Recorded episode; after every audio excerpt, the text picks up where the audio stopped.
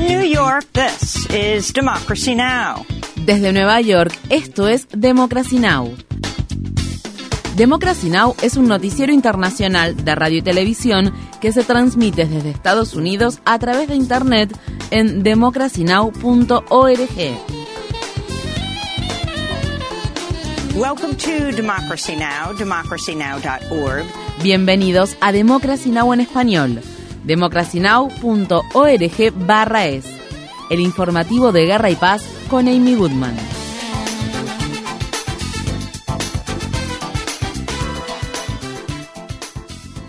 El FBI incautó documentos del resort Mar-a-Lago del expresidente estadounidense Donald Trump, ubicado en el estado de Florida. El lunes por la noche, Trump emitió un comunicado que decía: Mi hermosa casa Mar-a-Lago de Palm Beach, Florida, está actualmente sitiada, allanada y ocupada por un gran grupo de agentes del FBI. Hasta entraron a mi caja fuerte. Trump se encontraba en Nueva York en ese momento. Varios medios de comunicación informan que la orden de allanamiento ejecutada por agentes del FBI Es parte de una investigación sobre si Trump se llevó 15 cajas que contenían registros de la Casa Blanca, incluidos algunos documentos clasificados, después de dejar su cargo como presidente de Estados Unidos. Dicha maniobra podría constituir una violación criminal de la ley de registros presidenciales. En respuesta, el líder de la minoría republicana en la Cámara de Representantes, Kevin McCarthy, amenazó con investigar al fiscal general de Estados Unidos, Merrick Garland, si el partido Republicano llegar a recuperar el control de la Cámara de Representantes después de las elecciones de mitad del mandato. Todo esto ocurre al tiempo que Donald Trump enfrenta otras múltiples investigaciones por su intento de revocar los resultados de las elecciones presidenciales de 2020. Visite nuestro sitio web democracynow.org barra es para obtener la información más reciente sobre el allanamiento de Mar-a-Lago en una entrevista con Robert Weisman, presidente de la organización Public Citizen. El director de la empresa estatal ucraniana de energía nuclear les está pidiendo a Rusia y a Ucrania que desmilitaricen un área de 5 kilómetros de ancho alrededor de la planta nuclear de la ciudad de Zaporilla, luego de que los enfrentamientos durante el fin de semana dañaran el equipamiento de seguridad del complejo nuclear ocupado por Rusia. La situación es muy peligrosa. Si hacen memoria, nos enfrentamos a una situación similar en la planta de energía nuclear de Chernóbil. Pero aquí hay una diferencia muy grande. Hay seis reactores y todos ellos están cargados con material nuclear. Además, hay piscinas con elementos combustibles gastados. Todo esto requiere un enfriamiento constante que solo ocurre si funcionan las bombas. Estas bombas funcionan con electricidad. Funcionarios ucranianos han acusado a Rusia de colocar minas terrestres explosivas alrededor de los reactores de la planta nuclear de Zaporilla, en lo que el presidente de Ucrania, Volodymyr Zelensky, denominó chantaje nuclear. El ejército ucraniano dice que sus fuerzas armadas están avanzando hacia la ciudad estratégica de Izium, en el noreste de Ucrania, como parte de una contraofensiva destinada a recuperar los territorios que están bajo la ocupación rusa. Mientras tanto, el gobierno del presidente de Estados Unidos, Joe Biden, dijo el lunes que enviará otros mil millones de dólares en ayuda militar a Ucrania, que incluye misiles antirradar avanzados fabricados por Raytheon. Esta es la decimoctava vez que Estados Unidos envió un paquete de armamento desde que Rusia invadió Ucrania en febrero. El Pentágono dijo el lunes que un total de 80.000 soldados rusos han muerto o resultado heridos en los combates, aunque ese número era imposible de verificar. El Ministerio de Salud palestino informa que los soldados israelíes mataron a tres hombres palestinos este martes cuando realizaron una incursión en una residencia de la ciudad de Naplusa en la Cisjordania ocupada por Israel. El ministerio dice que al menos otros 40 palestinos resultaron heridos en el ataque, cuatro de ellos se encuentran en estado grave. Israel dice que ninguno de sus soldados resultó herido durante el ataque, en el que murió un alto comandante del grupo armado palestino Brigadas de los Mártires de Al-Aqsa. Esta última escalada de violencia se produce luego de que se estableciera el alto del fuego en la franja de después de tres días de bombardeos israelíes que mataron al menos a 44 palestinos, entre ellos 15 menores, y otras 350 personas resultaran heridas. La autoridad palestina dice que unas 1.500 viviendas fueron dañadas o destruidas por el ataque de Israel que tuvo lugar el fin de semana. Estas fueron las palabras expresadas por Muhammad Shamlak. La casa de su familia, ubicada en la ciudad de Gaza, fue destruida. O sin alto el fuego, ¿cómo nos ayudará esto después de los combates cuando nuestra casa fue bombardeada y destruida? ¿Quién la reconstruirá? Los líderes se han dado la mano, eso está bien, pero ¿qué pasa con las personas que perdieron sus hogares y que ahora están varados? Tenemos familiares que antes habían perdido sus casas y ahora ha vuelto a suceder. En la ciudad de Nueva York, cientos de personas se reunieron el lunes frente a la sede de la organización Amigos de las Fuerzas de Defensa de Israel, que se encuentra ubicada en la parte central de Manhattan, para realizar una manifestación de emergencia en respuesta al permanente ataque de Israel contra Gaza. Estas fueron las palabras expresadas por Abdullah Akl, miembro de la organización comunitaria en el transcurso de nuestras vidas, que organizó la protesta.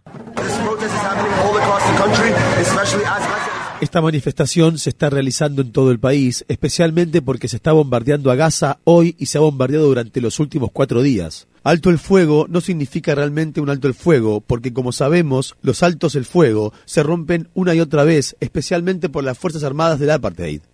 Es por ello que estamos aquí diciendo que los altos el fuego no funcionan. Estamos aquí luchando por la liberación absoluta de Palestina.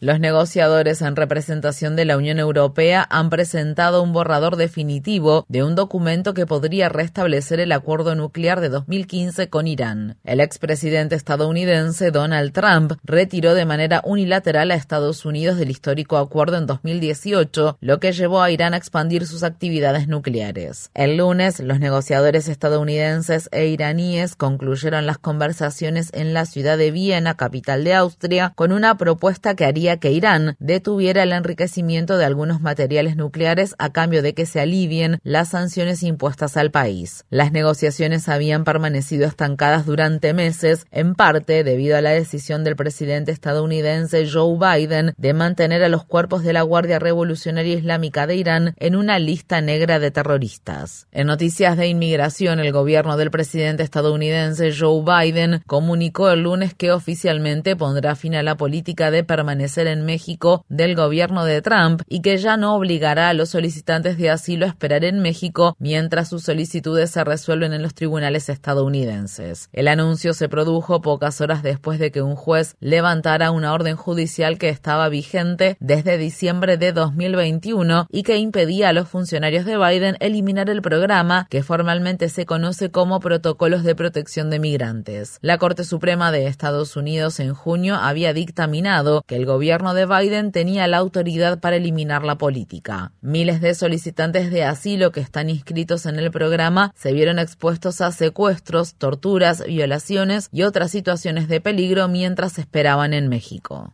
En Estados Unidos, un tribunal federal de la ciudad de Brunswick, en el estado de Georgia, condenó a los dos hombres blancos, Gregory y Travis McMichael, padre e hijo respectivamente, a una cadena perpetua adicional bajo los cargos federales de delitos de odio por matar en 2020 a Maud Arbery, un hombre negro de 25 años que fue asesinado a tiros mientras corría por un vecindario predominantemente blanco. Un cómplice, William Bryan Jr., fue sentenciado a 35 años adicionales. Los tres hombres actualmente están cumpliendo sus cadenas perpetuas en Georgia, luego de que en noviembre de 2021 se los condenara por el asesinato de Arbery. El lunes, una jueza rechazó una solicitud de los McMichaels para cumplir su condena en una prisión federal que argumentaron sería más segura que la prisión estatal donde están recluidos. La madre de Ahmaud Arbery, Wanda Cooper Jones, habló con los periodistas frente al edificio del juzgado después de que se dictaran la sentencia.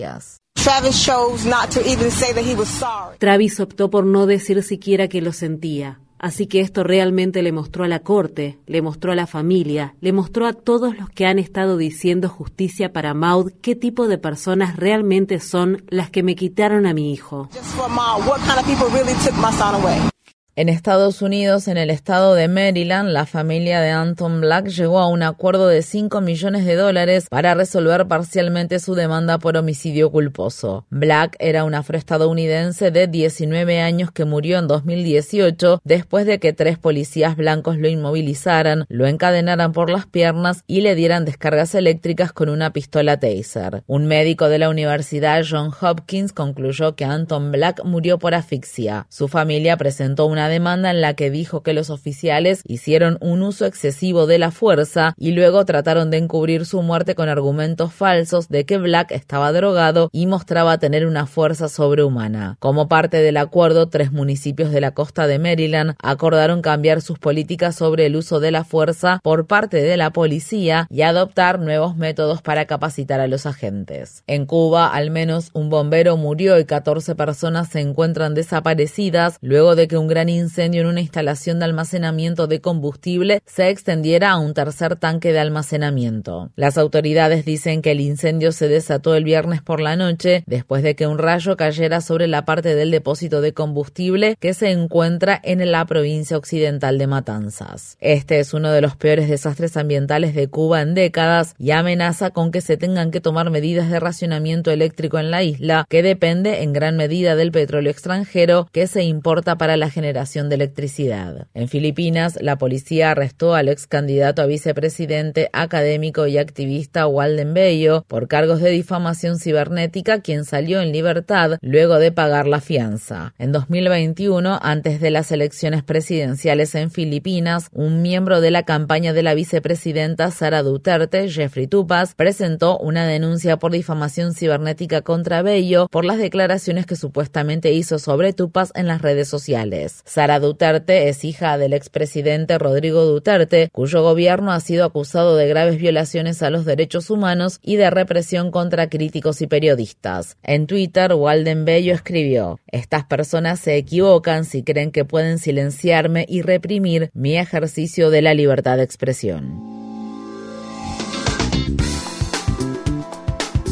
Infórmate bien. Visita nuestra página web democracynow.org/es. Síguenos por las redes sociales de Facebook, Twitter, YouTube y SoundCloud por Democracy Now! es.